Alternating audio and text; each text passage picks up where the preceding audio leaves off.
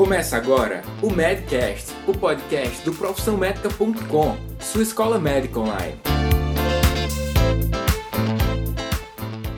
E vamos lá começar mais um Medcast. Hoje, quem grava para você é Daniel Coriolano. Eu sou médico. Se você já me conhece, bem-vindo mais uma vez. Se não conhece ainda, muito prazer. Se você não faz parte do grupo Profissão Médica lá no Facebook, busca aí e eu mesmo autorizo a sua entrada. Se você é um dos novos assinantes do nosso site, profissãomédica.com, já está recebendo um monte de aula lá dentro da área de membros, e-books, conteúdo para que sua carreira possa ser cada vez mais aprimorada. Bem-vindo aos novos assinantes. A cada semana a gente tem recebido muito mais novos assinantes. O nosso grupo já passa de mil pessoas e eu tenho muita felicidade em receber todos vocês lá e manter a discussão que a gente inicia aqui no Medcast. Mas hoje, papel e caneta na mão, porque o conteúdo que você vai ter acesso pode repercutir por muito tempo na sua carreira. Presta atenção em cada detalhe, em cada segundo do Medcast de hoje. Bora lá conversar sobre os quatro pilares do investidor. Bem, Antes de começar a falar sobre cada um desses pilares que eu vou propor para você, quero questionar a você, desafiar a dizer o que é um investidor. O que é um investidor? Pensa um pouquinho aí. Se você for buscar a definição dessa palavra, você vai encontrar que investidor é aquela pessoa que vai à luta, que vai em direção a alguma coisa que vai em ataque. Ou seja, um investidor não é nada passivo. É uma pessoa que vai à luta, vai buscar alguma coisa. Ele vai investir em alguma coisa. Então, é um, um bom termo para que a gente tenha em mente e, sobretudo, a sua definição. Quando a gente pensa em investimentos, é possível que já venha à nossa mente a, a perspectiva financeira. Então, assim, a gente pensa que investir é fazer alguma coisa para ganhar dinheiro. Mas eu quero propor para que você pense aqui junto comigo e junto com todos aqui do grupo e, e tenha uma visão mais global, mais ampliada de tudo. E vou propor para você pensar em quatro pilares. É, antes de falar mais uma vez sobre pilares, eu, eu quero falar para você alguns problemas que eu identifiquei ou então algumas intenções nossas. É, acredito que a maioria quer reduzir a sua jornada de trabalho ao longo dos anos, a vida vai passando, quer reduzir a sua jornada de trabalho, mas eventualmente não se prepara para isso. Muitos eles muitos querem eventualmente mudar de emprego, então vai ser demitido porque a situação, a depender do local que você trabalha, não está tão boa e, e essa pessoa pode não estar bem preparada para uma recolocação é, em outro emprego. Acredito também que a maioria quer uma vida longa, uma vida saudável, mas não demanda muito tempo em, em atitudes de, de um estilo de vida saudável. Então é baseado ness, nesses problemas e nessas intenções que eu vou propor aqui para você e vou debater sobre esses quatro pilares do investidor.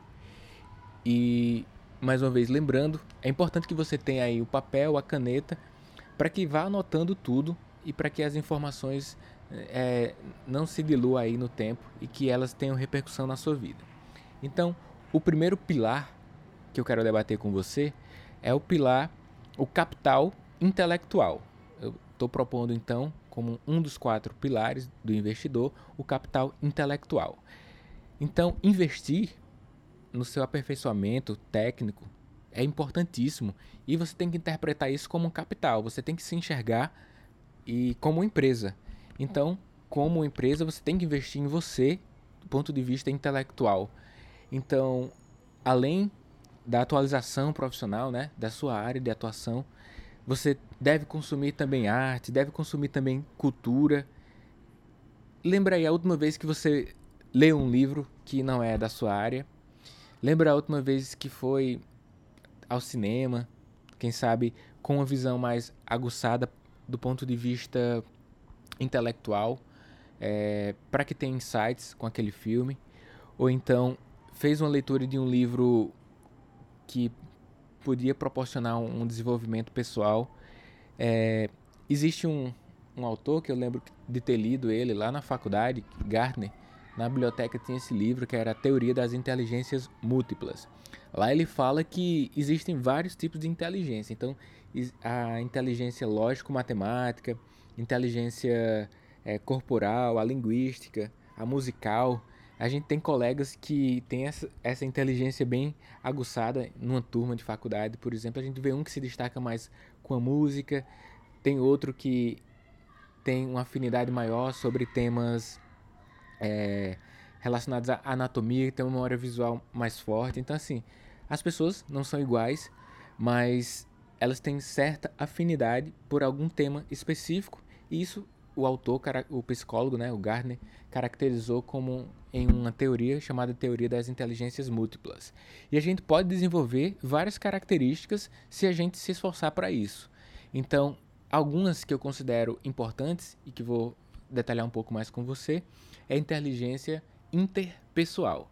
A inteligência interpessoal é a capacidade de você ter uma boa convivência no seu meio social. Aquela pessoa que faz contatos, aquela pessoa que tem um, uma boa comunicação entre os vários setores, eventualmente aí do hospital, já que você é médico. Então, essa inteligência pode ser treinada. Se você tem atenção e tem a consciência que ela existe, você pode agir com mais propriedade para cada vez mais ter esse lado desenvolvido. É um tipo de inteligência. Tem a inteligência também. E aí você pode ler sobre isso. E, e, e quando você lê sobre isso, quando você assiste filmes sobre isso, você está investindo no seu capital intelectual. Quando você faz curso sobre isso, por exemplo, coaching é um curso que vai proporcionar um bom desenvolvimento na sua capacidade interpessoal. É um, então você investe lá no curso de coaching, então você está investindo em né, um capital intelectual. Então, esse é o primeiro pilar é, do investidor, é investir no capital intelectual, pensar em cursos de atualização da área, pensar em desenvolver novas habilidades, desenvolver de forma a que sua característica como humano né, possa ser mais aguçada. O segundo capital que tem certo a ver com o desenvolvimento do capital intelectual é o capital social, ou também chamado networking. É, então é a capacidade de você ter uma rede de trabalho, de apoio bem aprimorada. Esse capital é, chamado capital social, ele ele está caracterizado quando você tem boas relações é, com pares, com pares, pessoas que você tem possibilidade de firmar parcerias, fechar negócios, é, evoluir de maneira em conjunto, em sociedade, em sociedade né? eventualmente num, num, num ato de empreendedorismo. E se você tem a consciência de que existe esse capital social, você acaba tendo essa visão de cultivar mais as suas relações com, com os professores, com os preceptores, as suas relações com as pessoas fora da sua área de atuação específica. Então é isso. Quero, gostaria que vocês tivessem então essa atenção é, bem aguçada sobre a importância de investir no capital social ou também networking, que também é, pode ser promovido em situações de lazer, né? Quando você conhece uma, uma pessoa fora do seu ambiente de trabalho e conversa ali sobre temas afins, e aí aquilo ali é um network, e se você valorizar isso, você está fazendo investimento no capital social. Então, até agora falamos de dois: o primeiro, capital intelectual, e o segundo, capital social. O terceiro, que quero destacar aqui para você, é o capital físico. É, todo mundo, como eu citei no início, quer ter uma vida longa, quer ter uma vida sem doença, mas não sei se está dedicando o tempo adequado a ter uma alimentação saudável, não sei se está dedicando o tempo adequado para fazer exercícios físicos. E isso, quando você faz essa mudança de estilo de vida, você tem um investimento no seu capital físico, no seu corpo, que é um grande bem. E aí você, mais uma vez, interpretando você como empresa, você tem que investir em você, você tem que colocar bom, boas coisas para dentro aí. Então, alimentação mais saudável, exercício físico, é, se fuma, reconsiderar essa possibilidade aí de parar ou não de fumar. Você tem que fazer essa, essa, esse pensamento crítico, se está ocasionando malefício para você nesse momento, se vai ocasionar no futuro. É, a quantidade de bebidas alcoólicas que ingere também, algo que você deve reconsiderar. Se é bebedor excessivo esporádico, se é bebedor excessivo, você já precisa de fato de ajuda médica para que não tenha é, uma repercussão negativa no seu corpo, que quando você tem, você está investindo ao contrário, investindo para que quebre o seu capital, capital físico, né? E na verdade você deve ter a consciência que o capital físico é essencial para que todos os outros capitais, intelectual, social, eles funcionem. Então, esse terceiro pilar do investidor, que eu considero de extrema importância, é o capital físico. Investir em você, numa mudança de estilo de vida, no abandono de hábitos como tabagismo, etilismo, é, assumir uma dieta mais adequada ao longo do dia, ter atenção quanto a isso e fazer os exercícios físicos, né? Eu sei que a rotina de trabalho eventualmente pode estar tá bem é, lotada em termos de horas, mas aí você insere uma vez por semana a atividade física. Em um dado momento você vai sentir a necessidade de aumentar a frequência, coloca duas vezes por semana. O que não pode é ficar parado. Então, investir no capital físico é essencial para que tenha benefícios, para que, que paute a sua vida com, com qualidade, qualidade. O quarto pilar, já falamos de três: capital intelectual, social e, e físico. E o quarto capital é o capital financeiro. Esse capital financeiro é o que a gente já imagina como o grande pilar do investidor, né? Quando a gente não tem uma visão crítica sobre os outros pilares, mas agora você já tem. Então, capital físico é de fato ter uma certa reserva, ter um padrão de vida sustentável com os rendimentos que você tem e fazer uma programação de curto, médio e longo prazo. É, um dos princípios da riqueza que vários autores falam é você gastar menos do que você ganha. Isso parece ser muito lógico, mas não é o que acontece é, na, na grande parte dos, das pessoas que acabam se endividando com cartão de crédito, fazendo compras com altos juros, né, de apartamento, de carro, é um juro bem acima aí da do que seria no mínimo justo. E quero questionar para você aqui nesse momento a pensar o que é independência financeira. O que, e a partir desse pensamento a gente vai começar a pautar os nossos nossa rotina de gastos e pautar as nossas rotinas a nossa rotina de investimento. Então eu, eu gostaria de propor para você aqui que pause o esse áudio e pense o que é independência financeira. Pausa aí e pensa. Pausa? Pausa é sério mesmo, porque esse pensamento crítico vai começar a fazer aí sinapses em você e você vai começar a assimilar, a ter sensações e assimilar aí o conhecimento, isso que a gente está debatendo aqui com mais propriedade. Então pausa o vídeo e pensa, o que é independência financeira? Bem, então você já deve ter imaginado aí algumas definições. E independência financeira, pessoal, é quando você tem está em uma dada situação em que não precisa mais é, depender do seu esforço físico lá para ir trabalhar para que tenha rendimentos. Então é, é um momento onde você já tem uma certa quantidade de recursos trabalhando para você mesmo. E aqueles recursos geram é, certos rendimentos que já mantêm o seu estilo de vida. E lembrando mais uma vez que se você consegue manter um estilo de vida um pouco abaixo dos rendimentos que você tem, isso é ter independência financeira. É, a gente pode colocar aqui alguns exemplos. Por exemplo, um, o médico que ganha 20 mil reais por mês.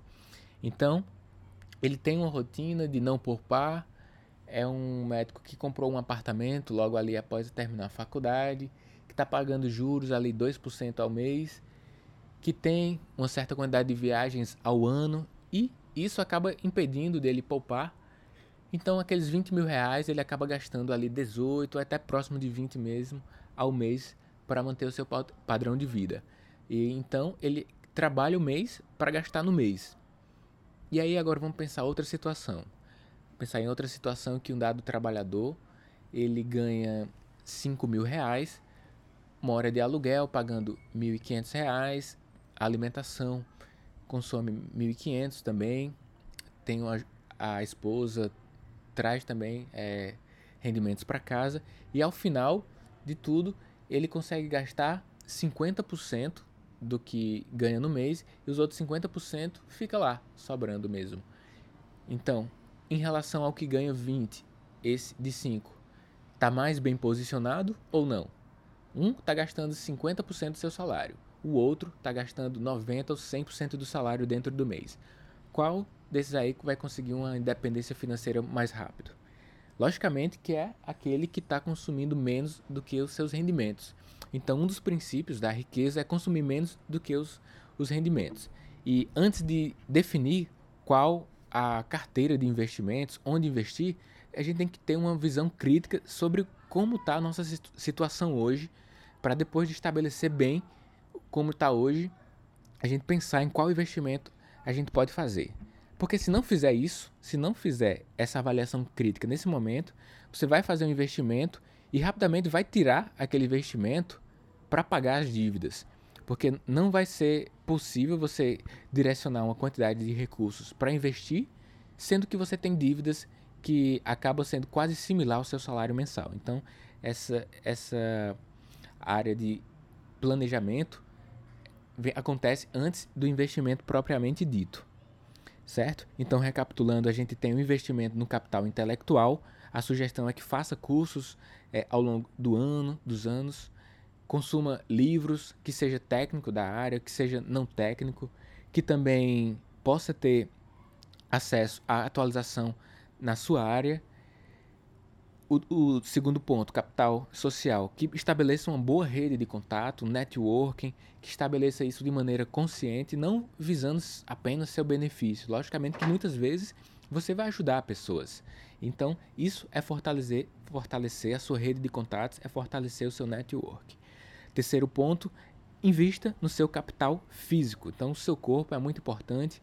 Adoção de novos hábitos de vida, adoção de abandono de tabagismo, etilismo, se você quiser, logicamente, né? Investir no capital físico. E inserir atividade física aí na sua rotina de vida, isso vai trazer é, investimento no capital físico.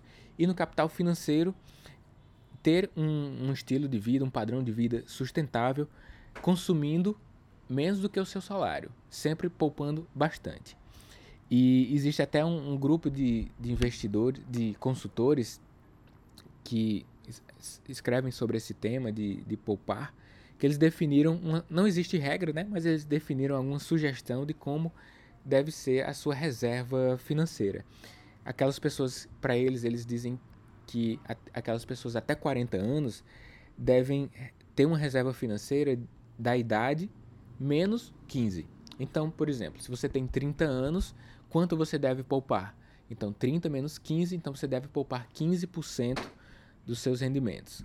E aí, ao longo dos anos, isso pode, pode ser aumentado. Mas eu estou falando de poupar para longo prazo, para consumo a longo prazo, e não para investir a, a, médio prazo. Porque algumas vezes as pessoas pensam que guardar dinheiro é, é, é poupar para aposentadoria, por exemplo. Não.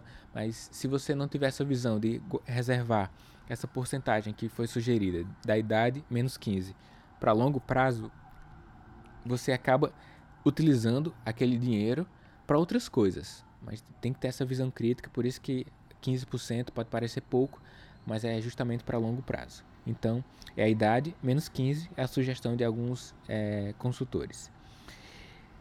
Para finalizar esse, esse momento de hoje, eu sugiro para você uma atividade que na maioria dos áudios é, eu vou sugerir. Então, anota aí no caderno, dá o pause aí se não conseguir acompanhar aqui no áudio. O primeiro é você anotar aí qual o, o cap, do ponto de vista do capital intelectual, o que é que você está investindo. Você já está investindo seu capital intelectual? Se tiver, anota aí. E se não tiver, coloca um plano de investimento aí no seu capital intelectual de um ano, pelo menos. Nos próximos 12 meses, o que é que eu vou consumir? Um livro eu vou ler? Eu vou ler dois livros em um ano? Eu vou assistir um filme que fala sobre investimentos, vou assistir um documentário, vou a uma peça é, para investir, para pensar no capital intelectual, tá certo? O segundo ponto, escreva aí sobre o capital social.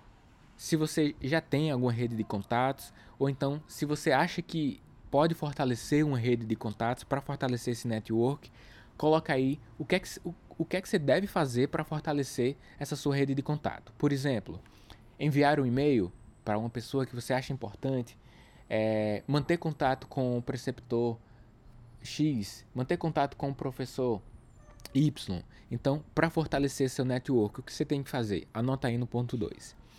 Terceiro ponto, o que você deve fazer para fortalecer o seu capital físico.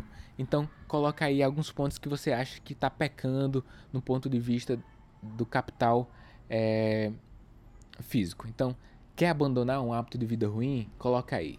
Você acha que precisa iniciar atividade física? Faz um planejamento aí de tal qual dia da semana eu posso praticar uma atividade física, seja um dia por semana, dois dias. Planeje aí o seu capital físico.